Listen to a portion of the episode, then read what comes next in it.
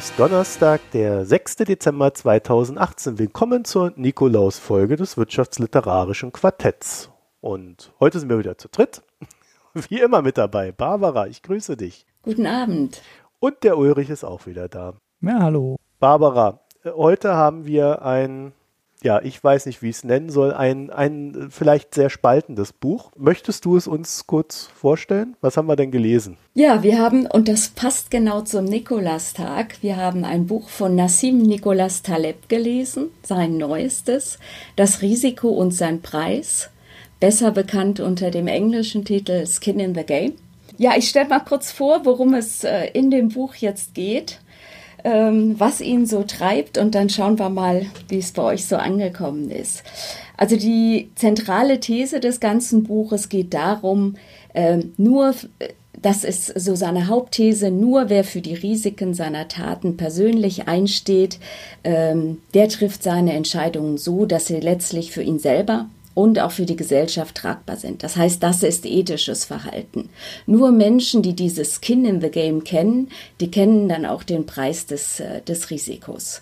Das äh, variiert Taleb über das gesamte Buch in ganz zahlreichen Variationen aus seinem alten Händlerleben, ähm, aus aus allen möglichen Wirtschafts- und Lebensbereichen und veranschaulicht das Ganze. Und er, für ihn ist einfach wichtig, nur wer seine Haut riskiert, der handelt richtig. Und dahinter steht so als ethische Maxime, das, was er selber als silberne Regel nennt, äh, tu andere nicht an, was du nicht willst, dass man dir selber antut. Also er lockert das sozusagen ab, diese goldene Regel, dass man sich so verhalten soll, wie man selber behandelt werden möchte, indem er hier das Ganze so ein bisschen abfedern, ein bisschen negativ äh, ausformuliert im Sinne eines verhalte dich so, dass du Schaden möglichst begrenzen kannst. Und solche Leute gibt es, die ihre Haut riskieren, äh, die lobt er. Und es gibt aber äh, im Buch auch dann ausführlich vorgestellt, sehr viele, die das nicht mehr tun. Und darüber klagt Taleb. Er sagt, es gibt zu viele Schwätzer, es gibt zu viele, die tun, als wären sie Experten. Die reden aber nur, die werden nicht bestraft, wenn irgendetwas nicht äh, vernünftig wird. Also wenn irgendetwas schief geht. Und sein Musterbeispiel dafür, und er, er nennt das, er, er gibt dem Ganzen dann auch den Namen, das ist die Rob Rub, das ist der Rob Rubin Trade. Robert Rubin ist ein ehemaliger Treasurer der, der USA, der vorher bei der Citibank war der hat, äh, ich glaube, er nennt die, die Summe 120 Millionen Dollar an Entlohnung erhalten für seine Jahre bei der Citibank. Und als dann die Citibank quasi vor der Zahlungsunfähigkeit durch die Finanzkrise stand, äh, da hat er von diesem 120 Millionen Dollar nichts rausgenommen, um die Bank zu retten sondern das war ja sein Geld, das war sein Gehalt. Er begründete äh, das mit einem Schulterzucken und dass es eben Handeln unter Unsicherheit äh, wäre und ähm, hat sich dann vom Steuerzahler sozusagen retten lassen. Das ist so das Paradebeispiel für Taleb, wie heute Menschen in der Gesellschaft erfolgreich sind und damit unethisch handeln. Ne, und davon gibt es ganz viele, die stellt er auch alle äh, in seinem Buch vor. Und er sagt, man erkennt eigentlich relativ schnell, wann ein Mensch äh, Skin in the Game hat. Und er sagt, man muss nur in sein Portfolio schauen. Er, ist, er kommt ja aus dem Handel, deshalb sagt er, ich gucke mir an, was er im Portfolio hat und dann weiß ich, steht er für seine Risiken hier ein oder auch nicht. Und ich habe dann mal so die Frage für heute Abend formuliert, wie viel Skin in the Game ist bei ihm denn selber dabei, wenn er jetzt hier äh, dieses Buch schreibt? Woraus besteht denn heute sein Portfolio, wo er selber nicht mehr handelt, sondern sein Geld damit verdient, dass er Bücher schreibt und darüber spricht? Das ist seine Vision vom guten, vom ehrenwerten Leben, wie er es nennt, äh, dass man hier für die Risiken, die man übernimmt, belohnt wird, wenn es gut geht, aber eben auch ähm, zahlen muss, wenn es nicht gut geht. Vielleicht noch zur Einordnung, es ist ja nicht sein erstes Buch zum Thema. ähm, das Ganze gehört ja zu seinem, ich weiß gar nicht, wie man es nennen soll. Es ist ja kein Opus Magnum, weil es kein einzelnes Werk ist, sondern es ist ja eine, äh, eine Kette von Büchern, die er alle unter dem Titel Incerto, also Un, ähm, Unsicherheit, äh, zusammengefasst äh, hat und die immer wieder dieselben Themen handeln unter Ungewissheit, Leben mit Wahrscheinlichkeiten, menschliches Irren, Risiko, Entscheidungsfindung, die er immer wieder hier variiert und vorstellt. Das wäre so die, der Inhalt des Buchs. Habe ich was ganz Wichtiges vergessen? Nee, oder Ulrich? Also ich fühle mich da recht gut abgedeckt. Ja, ja, ich auch.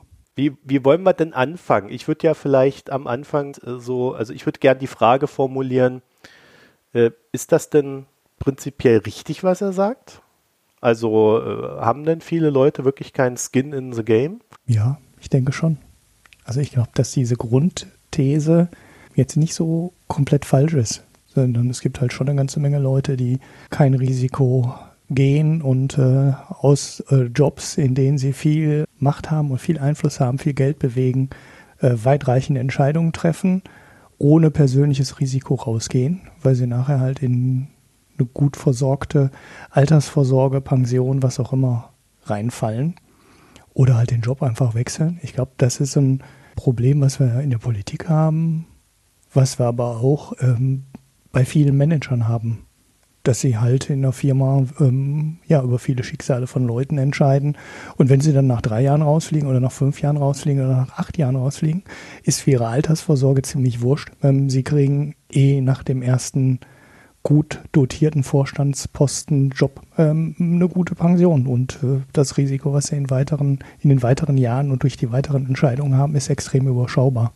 Ich würde da ja mal gerne an zurückfragen, ja. Ulrich, wie du dir das eigentlich vorstellst, wie so ein DAX-Vorstand Skin in the Game haben soll. Ja, das ist halt ein grundsätzlich, also da, da, die Frage ist sehr berechtigt, ob man das System anders, äh, grundsätzlich anders bauen kann. Aber ähm, das heißt ja nicht, dass es das Problem nicht gäbe. Ne? Also äh, du, du kannst ja grundsätzlich sagen, das Problem gibt es und ich habe da aber keine gute Lösung für. Ne? Das kann man ja schon sagen, weil es hat ja auch alles dann Kollateralschaden, wenn du das anders ähm, anders aufbaust, na, also gehen wir in die Politik und du sagst dann Politikern, äh, ihr kriegt nachher keine Pension. Ich meine, das war ja ein guter Gedanke dahinter. Ne? Wir wollten ja die Politiker unabhängig machen und haben ihnen deswegen eine vernünftige Entlohnung und auch eine vernünftige Altersvorsorge gemacht, damit wir diesen Drehtüreneffekt, den wir jetzt halt trotzdem haben, eigentlich nicht haben sollten. Das war zumindest mal die Überlegung dahinter. Und ähm, in Unternehmen ist es sicherlich auch schwierig, das zu ändern weil du ja auch Vorständen nicht im Nachhinein irgendwie die Entlohnung dann wieder entziehen kannst, wenn sie nur schlecht managen. Ne? Und ähm, solange nichts Strafbares dabei rauskommt, ist es halt sehr schwierig, ähm, das Geld äh, sich zurückzuholen. Aber das heißt ja nicht, ähm, dass die Grundthese von Skin in the Game falsch wäre. Ne? Die, das, das Problem kann es ja trotzdem geben, auch wenn man keine richtig gute Lösung dafür naja, ich habe das vor allen Dingen deswegen gefragt, weil ich dazu zwei Gedanken habe. Der eine ist, in den letzten Jahren sind die Risiken für Vorstände enorm gestiegen. Also jedes Mal, wenn irgendwelche Verfahren gegen Vorstände angeleiert werden, ob die dann am Ende richtig sind oder nicht, also von der Grundannahme des Vergehens, gehen die Vorstände im Regelfall mit wesentlich weniger Geld. Das heißt, deren Risiko ist äh, erheblich gestiegen, was Missmanagement betrifft, weil ja auch die äh, Aktionäre dann sagen, wir haben einen Schaden erlitten. Dadurch würde ich behaupten, haben Vorstände heutzutage schon wesentlich mehr Skin in the Game als früher. Haben die nicht alle eine Versicherung heute für genau solche Fälle und gehört nicht diese Versicherung auch zum Paket, das sie abschließen. Ja, das glaubt man gerne, aber die Versicherungen zahlen oftmals nicht. Beziehungsweise die Vorstände müssen dann mit der Versicherung sich vor Gericht treffen und aus, äh, quasi vor Gericht entscheiden lassen, ob die Versicherung greift. Dann ist oftmals so, dass die Versicherung nur für be bestimmte Höhen greift und alles drüber dann äh, halt äh, wieder beim Vorstand oder beim Ex-Vorstand, der dann im Regelfall liegt und so weiter. Also da gibt's äh, auf der Ebene schon sehr starke Veränderungen, die nicht nur positiv gelaufen sind. Das heißt, die Gehälter werden höher, das Risiko wird aber auch höher. Und das, glaube ich, ja. muss man schon auch sehen. Was mir halt bei Taleb sehr aufgefallen ist, ist äh, in diesem Zusammenhang auch, dass er, er mit einer Werbe über die Leute schimpft. Also mir kam das ja so vor beim Lesen des Buches, als ob da ja nur Idioten rumrennen auf der Welt. Ich frage mich halt, ob er nicht verkennt, dass Wirtschaft ja nicht nur Erfolg bedeutet. Es können ja nicht alle erfolgreich sein. Du kannst ein guter Manager sein in deinem Unternehmen und trotzdem verlieren. Einfach weil der Markt sich verändert. Weil es halt weggeht von, was weiß ich, aktuelles Thema. Äh, es geht jetzt weg von Konsolen hin zu irgendwelchen Streaming-Diensten, äh, die dann Spiele On-Demand anbieten und so weiter und so fort. Ja, und da kannst du halt dich halt in einem Markt befinden, der sich einfach so stark verändert, dass du mit deinem Geschäftsmodell gar keinen Erfolg haben kannst. Ja, das findet er aber auch völlig in Ordnung. Also das sagt er so nicht direkt im Buch, aber in seinem Google-Vortrag jetzt vor kurzem hat er das auch nochmal ganz deutlich gemacht.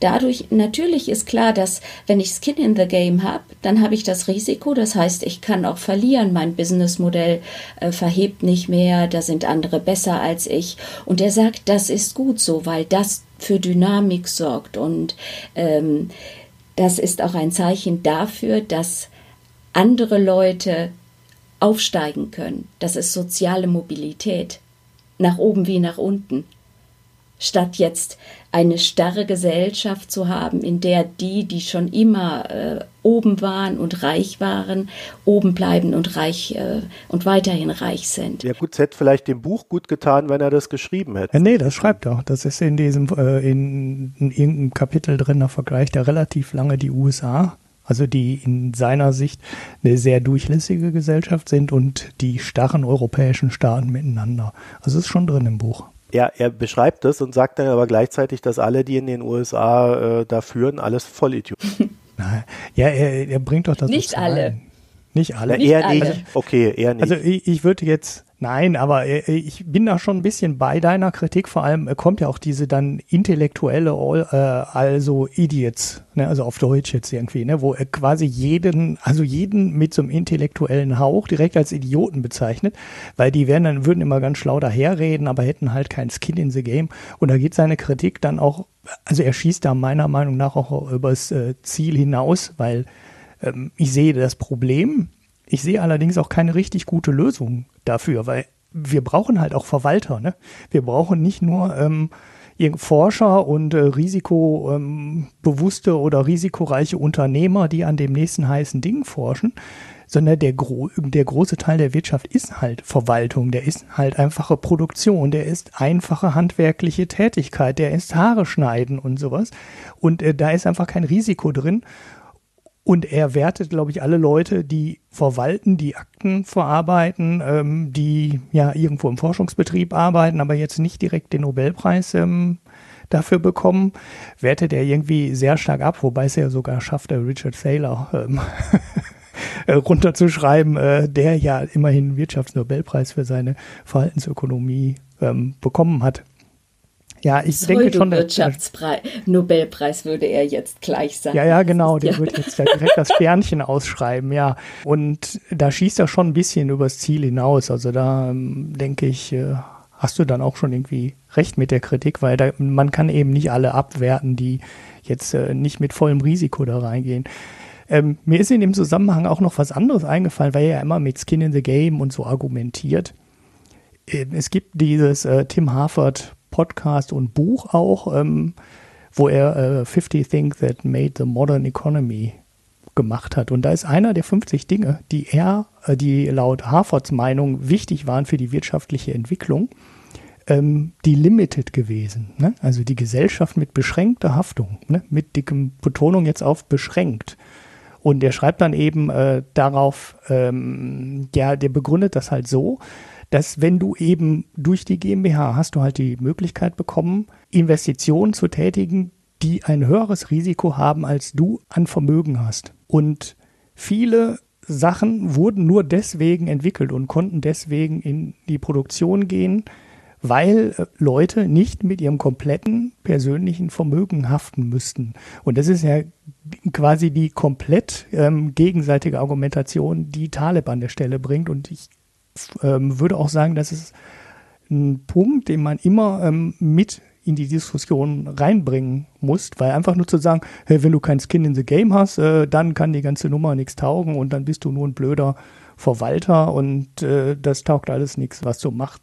Äh, es gibt Wobei, eben genau das ähm, Gegenteil, die Haftungsbeschränkung, die ganz viele sehr risikoreiche ähm, Unternehmungen überhaupt erst ermöglicht hat und ne, eben nicht verhindert hat. Ja, wenn ich da kurz einhaken darf, ich glaube, wir dürfen nicht den Fehler machen, dass wir Skin in the Game auf das Finanzielle reduzieren. Also auch ein Geschäftsführer einer GmbH, auch wenn er in dem Moment eine beschränkte Haftung hat, mit, in Bezug auf sein persönliches Vermögen, wenn er der Geschäftsführer und Inhaber ist, dann ist er trotzdem voll Skin in the Game. Und er macht das aus Leidenschaft und äh, auch obsessiv. Äh, so meint Taleb das, nicht nur aufs Finanzielle beschränkt.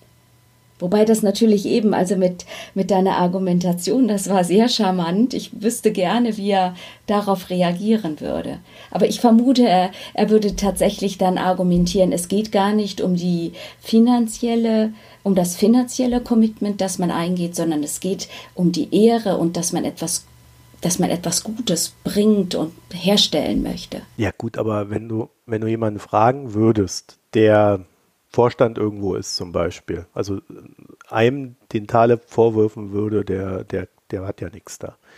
Da würde der sagen, ja, ich bin voll bei der Sache, ich bin voll engagiert, ich möchte das Beste für mein Unternehmen. Warum? Weil natürlich nicht nur die Komponente dessen, du bist investiert, äh, gilt, sondern du hast ja auch noch eine gesellschaftliche Komponente. Du willst nach diesem Job, den du ja nur auf begrenzte Zeit machst, trotzdem noch irgendwo einen anderen Job finden. Du möchtest äh, gesellschaftlich anerkannt werden. Du möchtest, dass die Leute dich toll finden. Du möchtest, dass deine Mitarbeiter äh, sagen, Mensch, das war ein guter Chef und so weiter und so fort. Also das ist ja nicht nur so einseitig. Und deswegen wüsste ich jetzt nicht, warum der reine Verwalter, der ja auch noch anderen Pressionen, also anderen äh, äh, Kräften ausgesetzt ist, dass der nicht Skin in the Game haben soll. Nur vielleicht auf, einer, auf anderen Ebenen auch, als die, die Taleb als wünschenswert äh, erfasst. Hm. Ja, er spitzt sich ja zu und äh, äh, polarisiert, damit er hier seine These auch äh, durchsetzen kann. Das, das ist schon klar. Also äh, es gibt da wenig Schattierungen zwischendrin, die er anerkennt. Ja, leider. Also das ist aber genau das, was mir bei dem Buch gefehlt hat für eine ernsthafte Analyse des Problems. Also äh, er schreibt halt immer nur in eine Richtung und äh, hat dabei sehr viele wertende Kommentare über andere. Äh, er, er, bringt sich selber ja auch immer wieder ins Spiel und erklärt, dass er natürlich hier voll dabei ist, weil er schreibt ja ein Buch mit seinem Namen. Ja.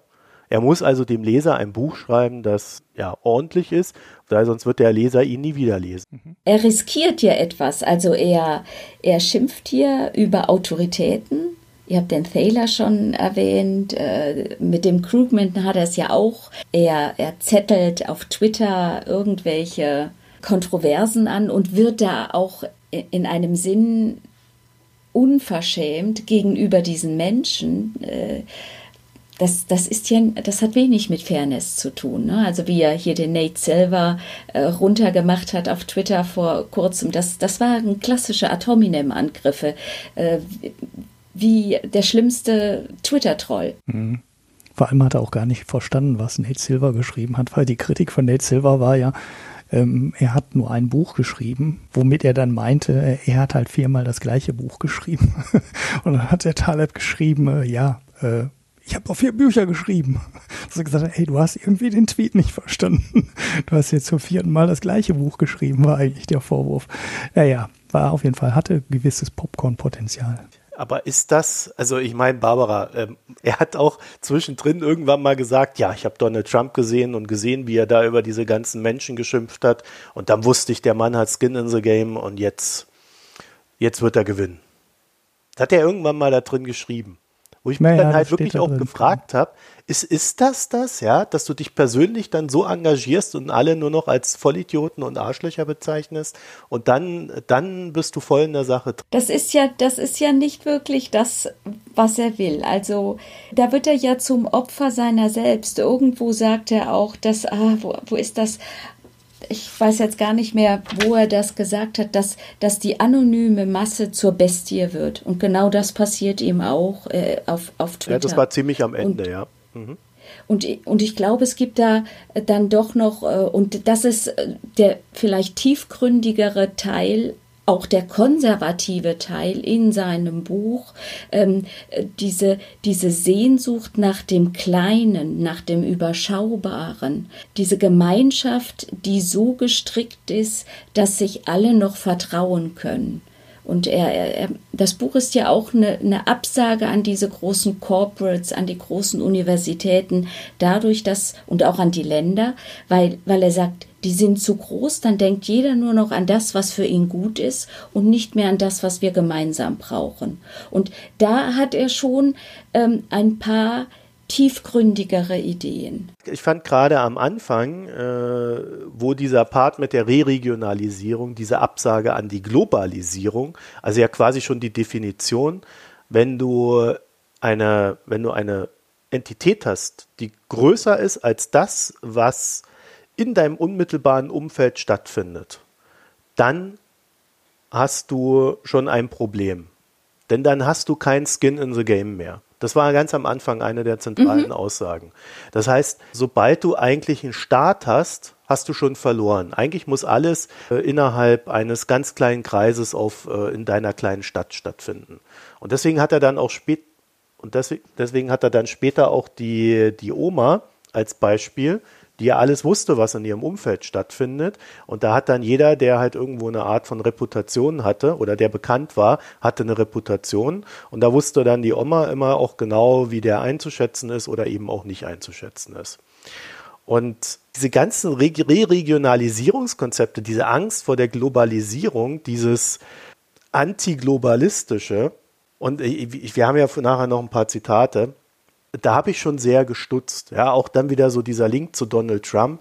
Das fand ich schon so ein bisschen ähm, fragwürdig, wie, wie er da so auf diese, wie er sich das so zurechtschustert, dass Skin in the Game halt auch immer nur eine Vereinzelung sein soll. Nee, Vereinzelung ja gerade nicht, sondern äh, diese, das ist eine Größe, die Gemeinschaft äh, erst möglich macht, weil man sich als Gruppe versteht. Und äh, ich weiß nicht, woran machst du fest, dass das jetzt, dass das rechtes Gedankengut ist? Also gerade der, der, der, dieser Re-Regionalisierungspart, den fand ich echt strange, weil der, äh, wenn, wenn du das nämlich kombinierst mit seiner, äh, mit seinen Wutanfällen, die er gegen das Establishment in diesem ganzen Buch hat, diesen äh, Wutanfällen, die er gegen Bürokraten hat, gegen Vorstände. Also alles Leute, die, ja, man würde sagen, einen Staat managen oder äh, zum, zum Beitragen der Gesellschaft äh, führen. Ja, also nicht unbedingt Taleb führt ja dazu, dass eine Gesellschaft funktioniert, sondern der sitzt ja nur in der Ecke und krantelt rum. Sondern alle, die irgendwas tun, die werden ja von ihm beschimpft in diesem Buch. Und das ist, das ist, das hat ein Ausmaß angenommen in Teilen in diesem Buch, dass ich mich echt gefragt habe, äh, ob der jetzt als nächstes äh, zu einem Rechtsradikalen überläuft. Weil das, das ist genau die gleiche Sprache, die ich dort finde. Nein, es, es gibt, ich, ich würde dem widersprechen. Also es gibt so eine nostalgische Art, ja, das äh, so was Romantisches, Rückwärtsgewandtes äh, mit dieser kleinen Gemeinschaft. Ob das jetzt. Äh, und ich, ich glaube, er würde sich anders verhalten und das stützt an sich, sein eigenes Verhalten stützt seine These. Er würde sich anders verhalten, wenn er diese Menschen kennen würde. Wenn er Tom Friedman persönlich kennen würde, äh, wenn er mit denen in einer Community wäre, dann würde das nicht passieren. Dadurch, durch diese große Entfremdung, dass man sich nur über Medien kennt, äh, passieren erst solche, äh, ja, solche Wutausbrüche. Äh, er ist ja da nicht der Einzige. Er bezieht sich ja, wenn, wenn es darum geht, er hat ja diese Idee von der Allmende äh, die, die Allmende, für die gut gesorgt wird äh, und dass die Allmende nicht ähm, also nicht ausgebeutet wird, äh, so dass jeder guckt, dass er das Maximum rausholt, so wie das, ähm, so wie man das in, von einem anonymen Staat macht, äh, zu dem man kein gutes Verhältnis mehr macht in der Allmende vor Ort. Da funktioniert das noch und, der, ähm, und da bezieht er sich ja ganz stark und immer wieder auf die Elinor Ostrom. Du musst jetzt vielleicht mal kurz erklären, was eine Allmende ist. Ähm, Allmende ist, äh, ist das Gemeindegrundstück. Das ist das, also es gibt in jedem Schweizer Ort auch eine Alment. Äh, das ist der, äh, die Wiese im Ort, äh, die allen gemeinsam gehört und von allen gemeinsam bewirtschaftet wird. Und wer eben Wer eben weiß, er will auch im nächsten Jahr noch seine Schafe auf die Almen schicken oder seine Kuh und auch wei und alle anderen, die das machen, kennt, der trägt dafür Sorge, dass er diese Alment so behandelt und nur so weit ausnutzt, dass die Ressource langfristig erhalten bleibt. Und die Eleanor Ostrom hat tatsächlich auch hier in ihrer Ökonomik, einzige Frau, die jemals den Wirtschaftsnobelpreis erhalten hat, sie hat hier nachgewiesen, auch empirisch, dass es eine bestimmte Größe gibt, in der wirklich auch Überausbeuten, einem Überfischen oder einem, äh, einer ähm, also Abhol zu großen Abholzung kommt, weil alle Rücksicht auf die Bedürfnisse der anderen nehmen, weil sie sich als Gruppe verstehen, die sich von anderen abgrenzt. Vielleicht noch ein kleiner Einwurf. Taleb selber definiert sich ja recht ausführlich äh, in dem Buch als Liberaler. Ne?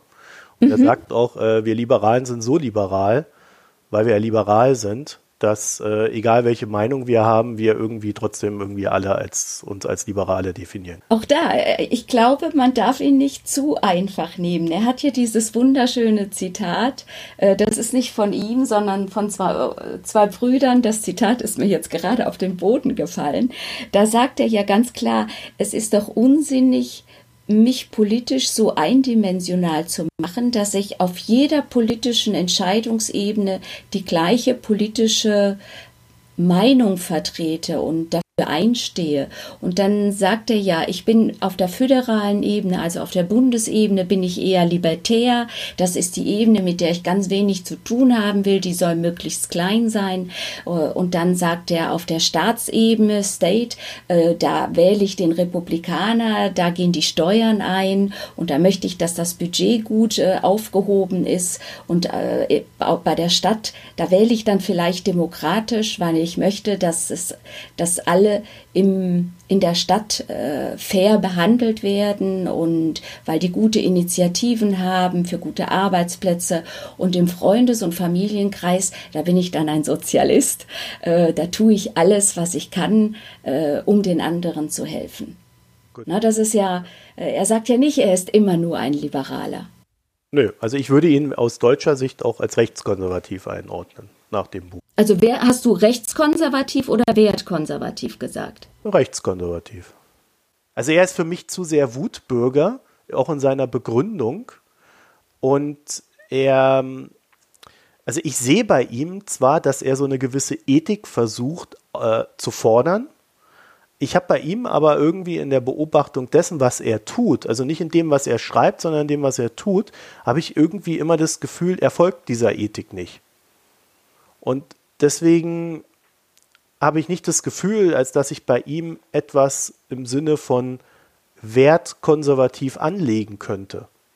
Also da tue ich mich echt schwer mit bei ihm. Ja, es gibt, es gibt einen Punkt, da gebe ich, da, da gebe ich dir recht, da, da finde ich, ist er auch etwas inkonsequent. Warum man ihn als wertkonservativ einschätzen kann, das ist ja vor allem seine humanistische Bildung, die er hier äh, gerne auch zeigt, an die nicht zur Vernunft kommen lässt, auf die er sich äh, mit sehr viel Kenntnis auch äh, beruft, das ist sicherlich etwas, da sagt er ja, ähm, eigentlich in der Antike wurde alles schon definiert, wir müssen uns nur daran erinnern. Und das, das ist so der Punkt, wo ich sage, das ist etwas Wertkonservatives, also diese ganze Tugendethik, die er weiterentwickeln kann. Er ist in der Anwendung für sich selbst nicht ganz konsequent damit. Das, das ist richtig. Also er ist da kein, kein Heiliger und ähm, man würde jetzt sagen, he doesn't, he doesn't walk and talk, ne? Äh, weil er äh, dann eben diese, diese Balance zwischen, zwischen den Leidenschaften nicht so richtig findet. Und ich glaube, das ist in seiner, in seiner ganzen Ansicht, äh, in seiner ganzen Vision des ehrenwerten Lebens äh, das ist so der ganz große Fehler, dass er das alles so auf das Handeln beschränkt. Man muss immer nur handeln, handeln. Und ich glaube, wenn er sich wirklich auf seine antiken Vorbilder rufen würde, dann würde er auch sehen, es geht nicht immer nur um Handeln, sondern ich handle und dann ziehe ich mich aber auch wieder zurück.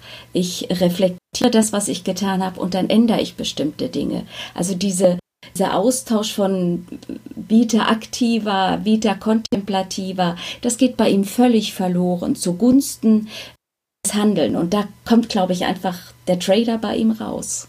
Ulrich, was sagst du eigentlich dazu? Äh, ich glaube, zu wertkonservativ und äh, rechtskonservativ äh, ist alles gesagt. Was, da habe ich nichts hinzuzufügen. Also ich bin da bei Marco, der ist mir auch zu wutbürgerig. Ähm, ich hatte es ja vorhin schon mal kurz angedeutet. Äh, die Kritik geht da an vielen Stellen zu weit. Also, ne, also jeder Verwalter, äh, man hat so nach, dem, nach manchen Kapiteln das Gefühl, dass jeder Verwalter und jeder Buchhalter äh, doof ist und nur ein paar Leute, also nur irgendwie so eine kleine Minderheit und Elite die ganze Gesellschaft antreiben und die anderen irgendwie alle kein Skin in the Game haben und man hat so das Gefühl, die sind dann doof und äh, nur die paar wenigen, die Skin in the Game haben, die sind dann gut. Ähm, das, das, das schießt mir zu weit. Also das äh, da wird, wird das also auch sehr pauschal, die Kritik.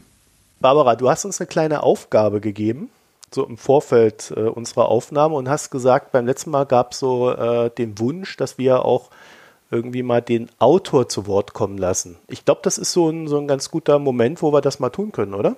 Ja, genau. Also ich hatte gebeten, dass jeder sich mal so ein, zwei Zitate aus dem Buch raussucht, die wir dann auch gemeinsam hier besprechen können, die, die zeigen, wie er denkt, was ihn antreibt und äh, ja, wer von euch möchte denn beginnen?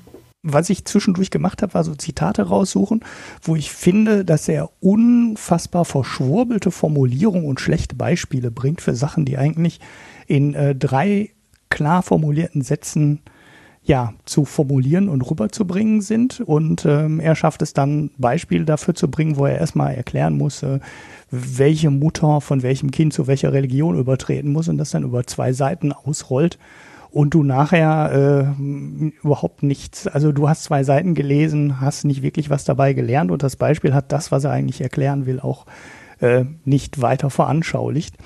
Äh, nee, nee, zwei Seiten nicht vorlesen. Nee, nee, da, genau. Ähm, und äh, von, von diesen Sachen hat er echt viel drin. Also sind manche Sachen super ähm, langwierig beschrieben und ich finde, da wird auch so oft so mit, äh, ja, so mit Wissen geprahlt. Ne? Also da ist er, da widerspricht er sich halt auch wieder, weil er hat ja diese intellektuellen Kritik in seinem Buch drin.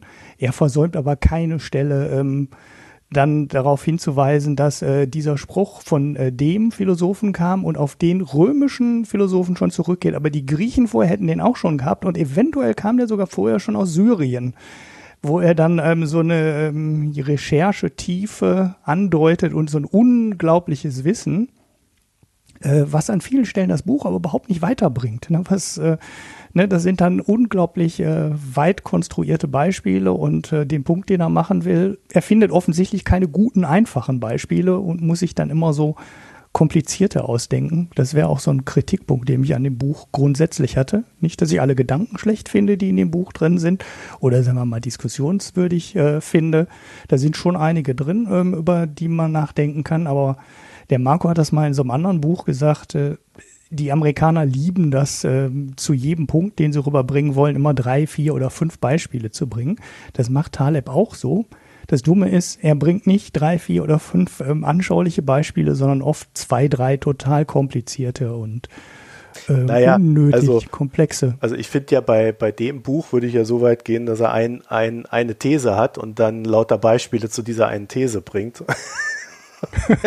okay, aber das, das ist dann aber, vielleicht auch schon wieder böse. etwas zu bösartig und die Barbara würde mir da sicherlich auch widersprechen. Aber jetzt hat der Ulrich sehr viel geredet. Nee, gar nicht. Gar nicht. jetzt hat der Ulrich aber sehr viel geredet, um zu verschleiern, dass er ja eigentlich gar kein Zitat hat. Ähm, dann, dann würde ich mich mal hier so in den Ring werfen. Äh, ich habe drei Zitate rausgesucht. Ich fange mal mit dem kleinsten an. Also, ich habe das Ding ja als Kindle-Version gelesen weil das PDF, was uns vom Verlag als Probeexemplar oder äh, als Probeexemplar, als äh, Rezensionsexemplar zur Verfügung gestellt wurde, das war, würde ich sagen, mehr oder weniger unlesbar, denn es waren äh, Querformat und zwei Seiten auf diesem einen Querformat und das kannst du auf dem, äh, ja, auf dem Kindle kannst du es eh nicht lesen und auf dem iPad auch nur ganz bedingt. Also das vielleicht auch mal als Kritik an den Verlag. Deswegen habe ich es mir dann einfach auf dem Kindle gekauft. Ja, also hier Skin in the Game. Ich habe Geld ausgegeben.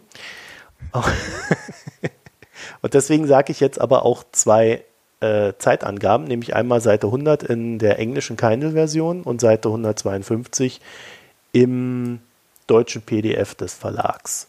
Ich zitiere, es ist unwahrscheinlich, dass per Definitionem eine anstellbare Person je in einem Geschichtsbuch auftauchen wird, denn diese Menschen sind so veranlagt, dass sie auf dem auf den Lauf der Dinge keinen erkennbaren Einfluss nehmen. Sie sind aufgrund ihrer Veranlagung für Historiker uninteressant. Also, wenn ihr jetzt Angestellter seid, könnt ihr euch beleidigt fühlen. Mir ist als erstes Eichmann eingefallen. Ja? Mir auch. also Eichmann okay. so als äh, äh, ja, ähm, äh, ja, also wer Hannah Arendt gelesen hat, kennt Eichmann.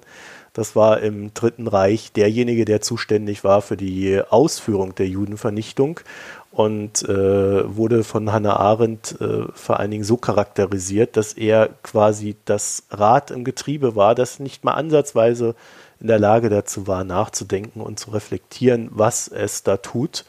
Also quasi ein Vollidiot.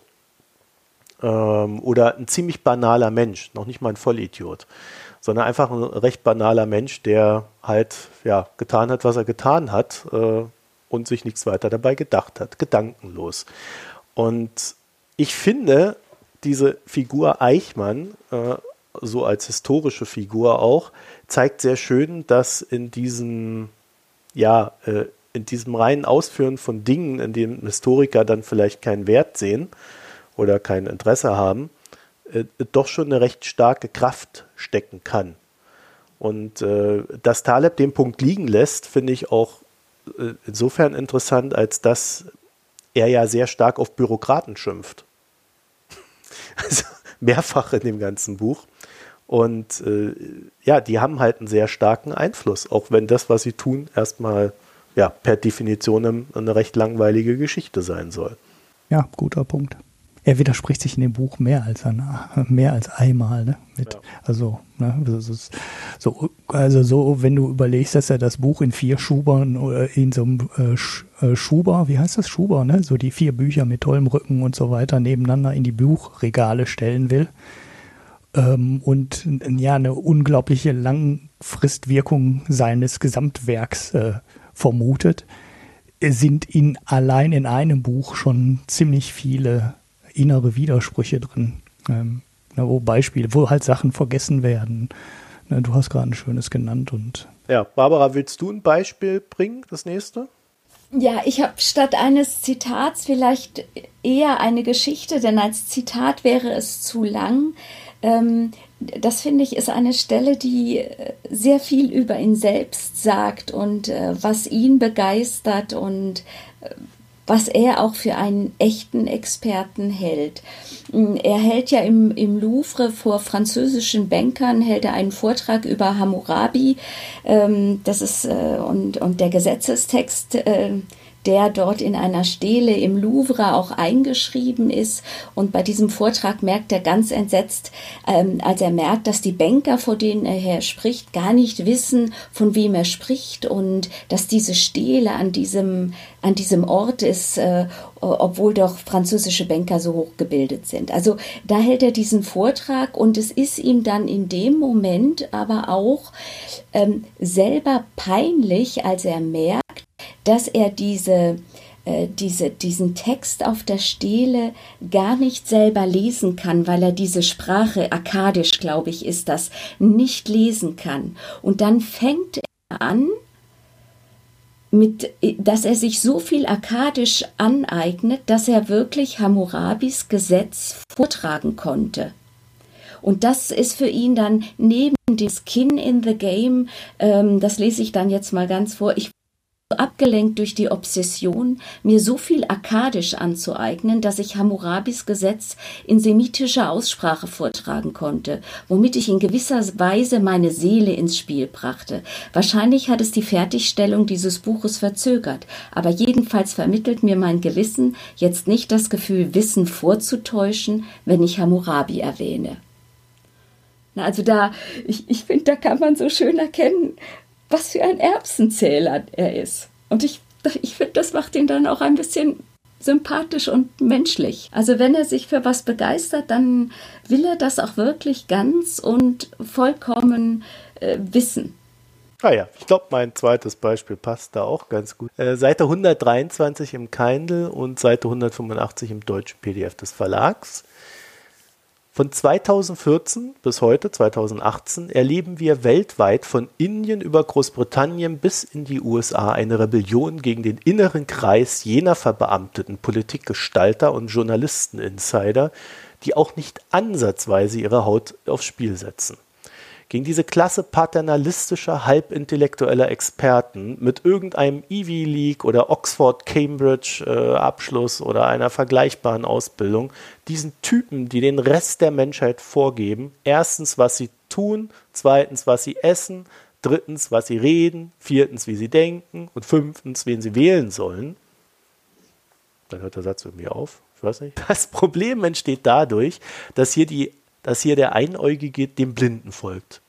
Diese selbsternannten Mitglieder der Intelligenzia sind nicht dazu in der Lage, auf der Kokosnussinsel eine Kokosnuss zu finden. Will sagen, sie sind nicht intelligent genug, Intelligenz zu definieren und geraten deshalb in Zirkelschlüsse. Ihre wichtigste Qualifikation ist die Fähigkeit, Examina zu bestehen, die von Leuten ihres Schlages ausgedacht wurden, oder Paper zu schreiben, die von Leuten wie ihnen gelesen werden. Manche aus unseren Reihen, Fettoni gehört nicht dazu, haben ihre serienmäßige Inkompetenz nicht erkannt. Also das war mal so einer dieser, äh, ja, dieser Abschnitte, äh, die leider häufiger auftauchen und an denen sich sehr gut darstellen lässt oder zeigen lässt, wie diese Schimpftiraden, die dann immer so aufploppen im Buch, ähm, ja, so stattfinden. Und äh, ich, also das ist das, was ich mit Elitenverachtung meine.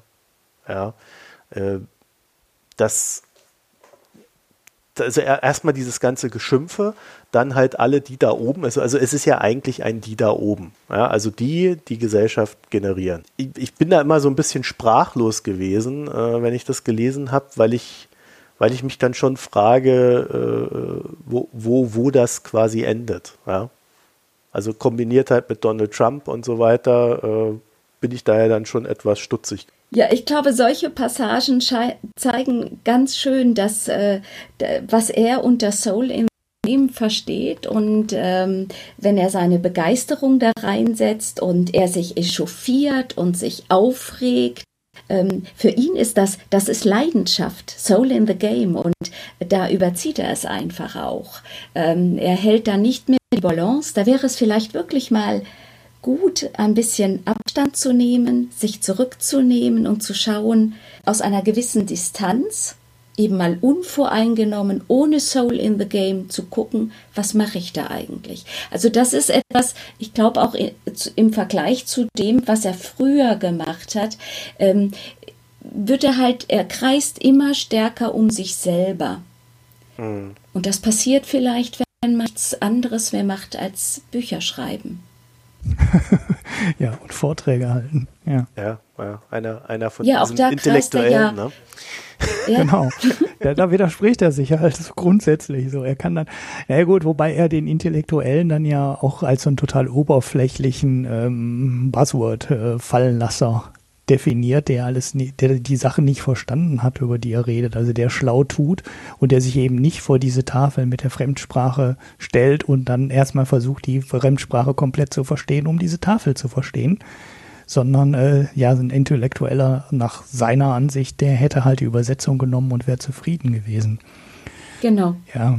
Also ich habe jetzt noch ein Zitat. Äh, Barbara, hast du auch noch eins? Weil dann kannst du das nächste machen. Ich habe noch eins, das hatte ich schon in der Ankündigung. Also das, äh, das ist seine Definition, was wahre Experten sind. Also so wie er auch da mit dem Hammurabi. Davon hat er noch sehr viel mehr.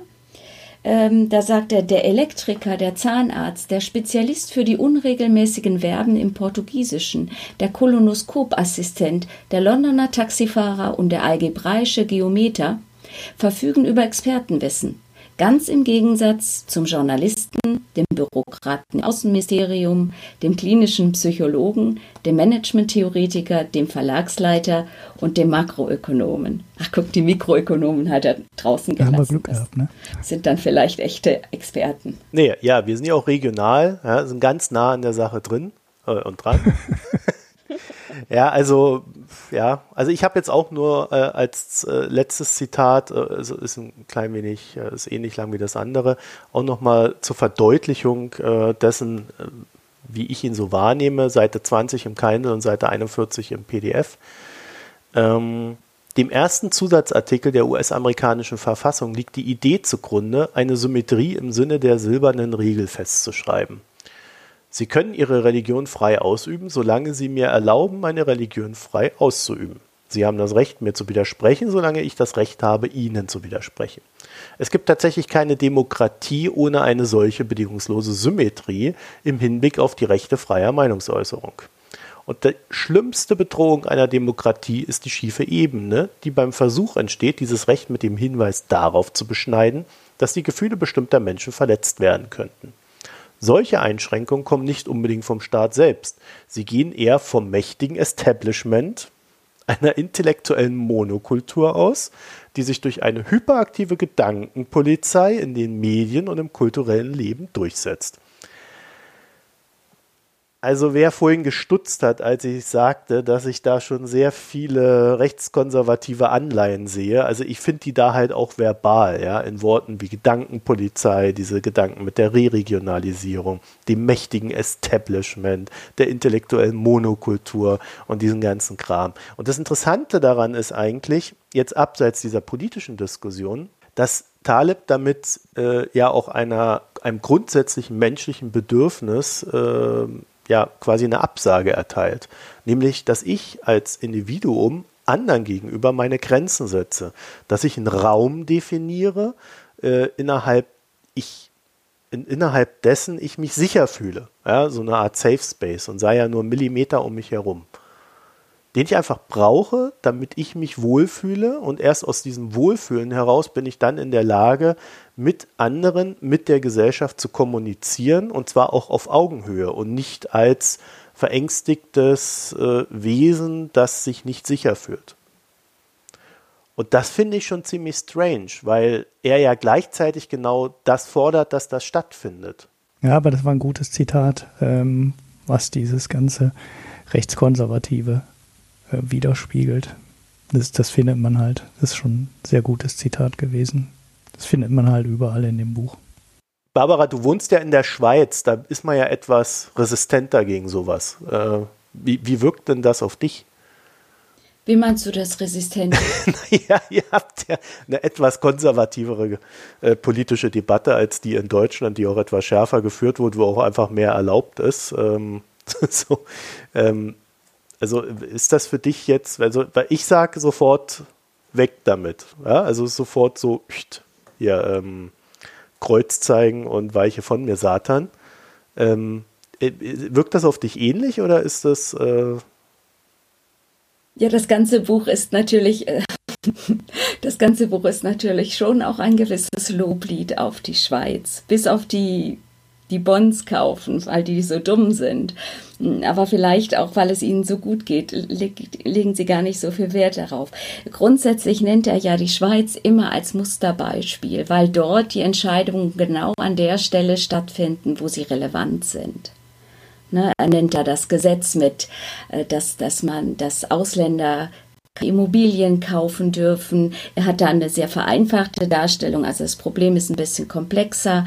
Ähm, wir, haben, wir haben bis auf föderaler Ebene haben wir eine absolute Konsensregierung. Alle Parteien sind gleichzeitig an der Regierung. Äh, die, die Kommunikation ist ganz stark ritualisiert. Also das ist ein einziger Safe Space eigentlich.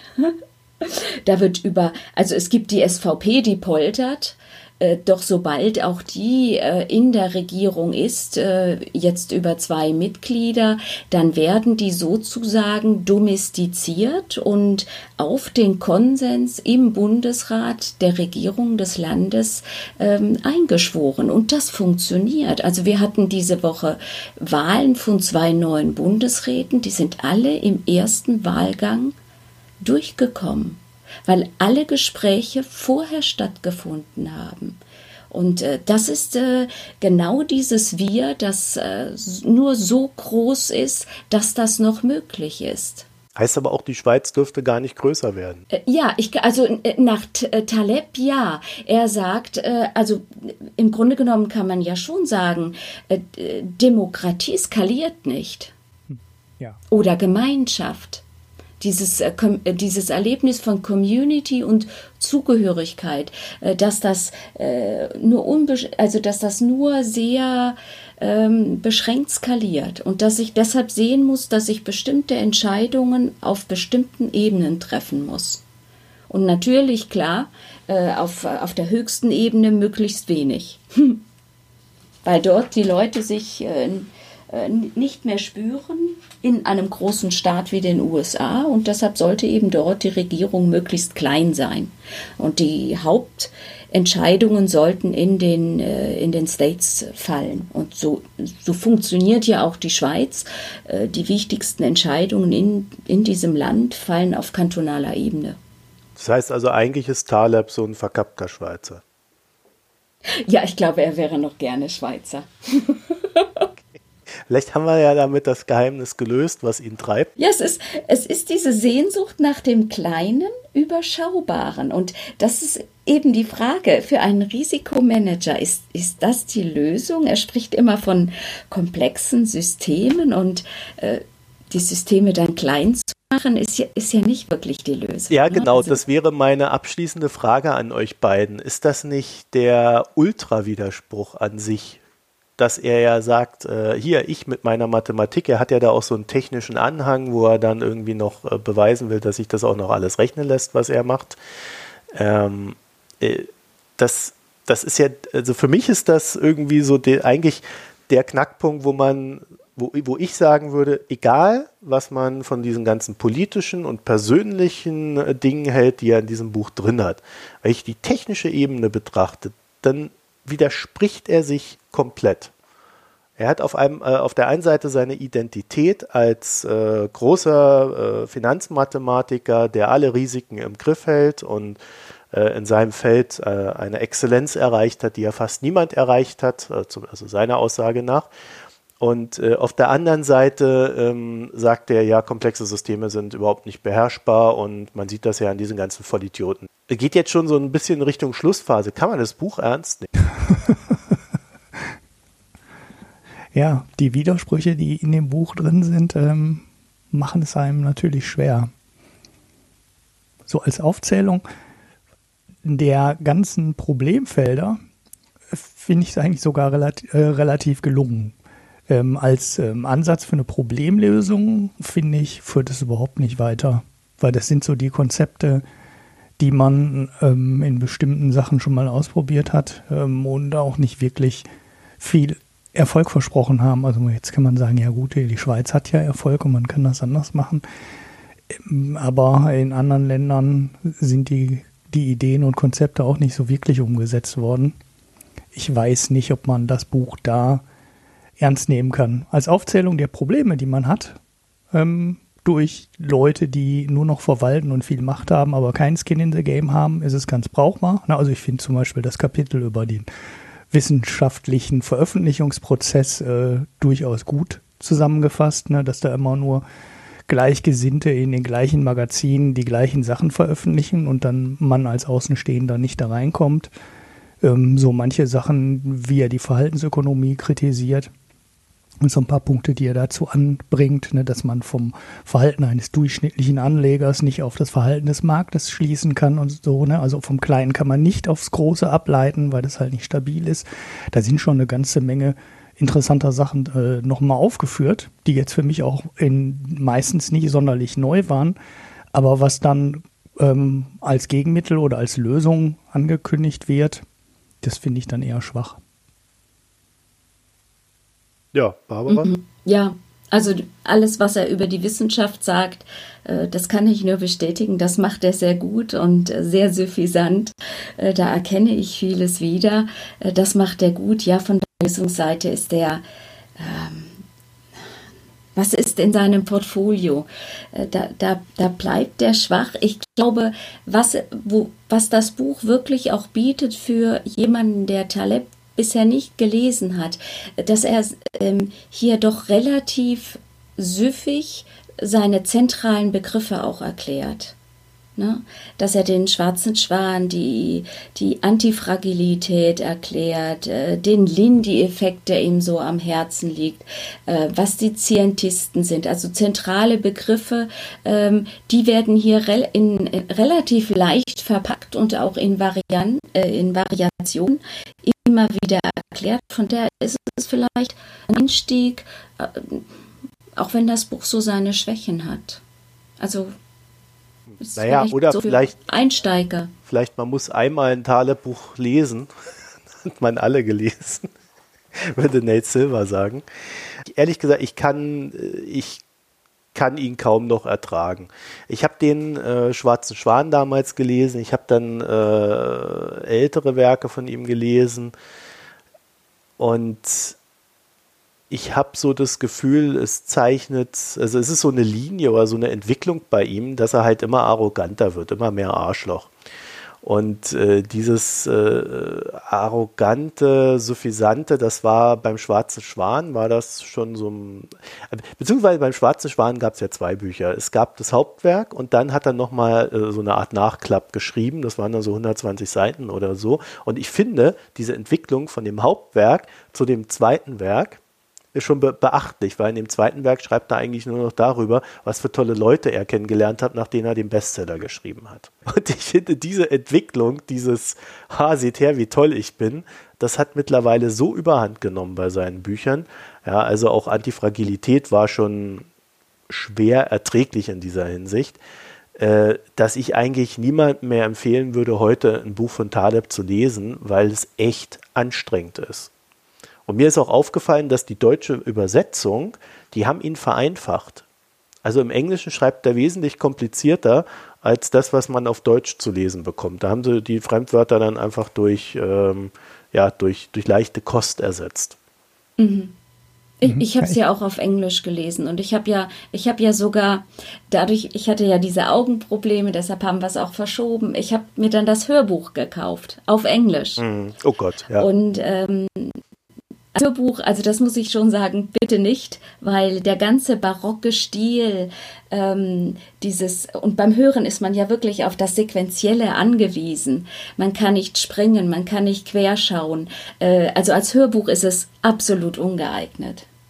Äh, das, das, das, das muss ich auch sagen. Aber so, man kann sich aus diesem Büchlein, ah nee, es ist ja schon ein, ein Buch, äh, ein richtiges Buch, da kann man sich schon auch Dinge raussuchen und sich, äh, man muss das nicht, das finde ich schön dran, man muss es nicht von der ersten bis zur letzten Seite gelesen haben sondern man sucht sich die Punkte äh, aus und man kann auch mittendrin anfangen und wenn er dann was erwähnt, was er vorher schon mal hatte, dann kann man nach vorne gehen. Also äh, das, das passt schon gut. Das ist im Grunde genommen wie dieser ganze Schober da äh, konzipiert. Das ist das gilt nicht nur für das Incerto als Ganzes, sondern auch für dieses äh, Skin in the Game.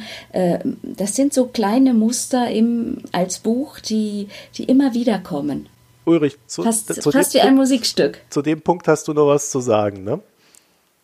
Äh, meinst du mit dem Querlesen? Ja, äh, das wäre mein Zitat gewesen. das ist aber jetzt kein wirkliches Zitat, weil das ist das Inhaltsverzeichnis. Und das, äh, in dem steht Kapitel 1, Seite 83.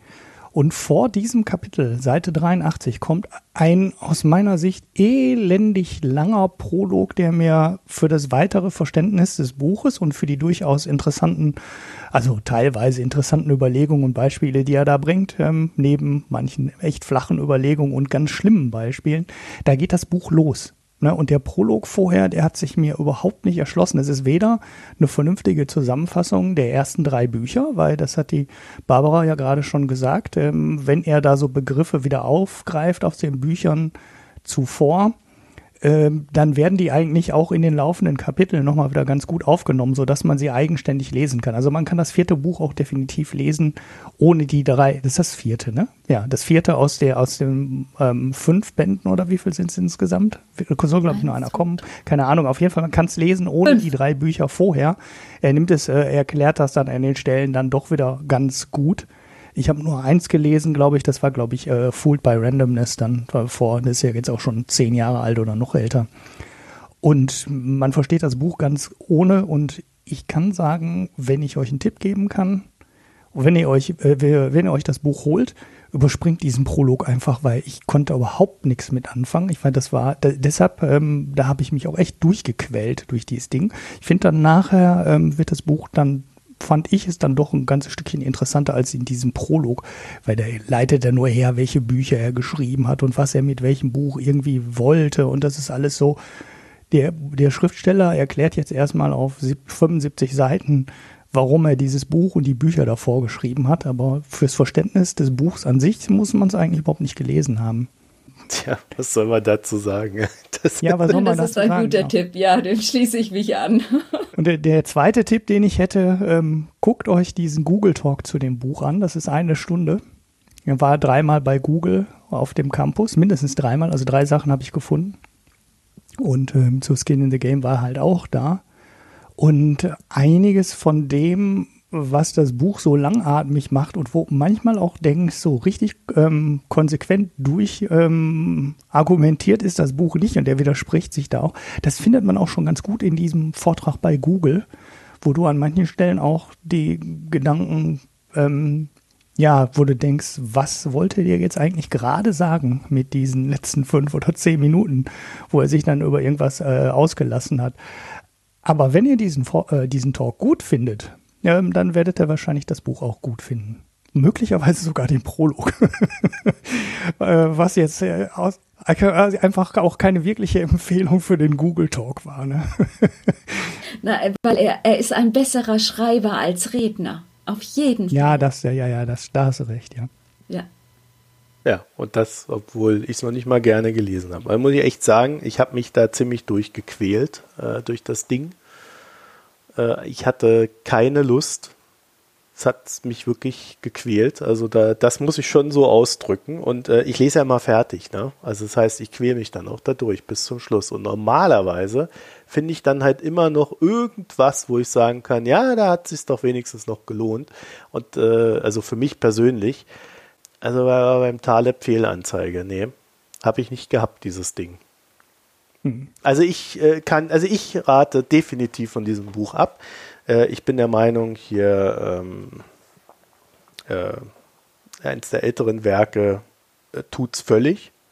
Und für den reinen Gedanken dieses äh, Skin in the Game, äh, ich glaube, da braucht es jetzt nicht noch den Taleb, um das zu verstehen vom, von, von der Grundidee her.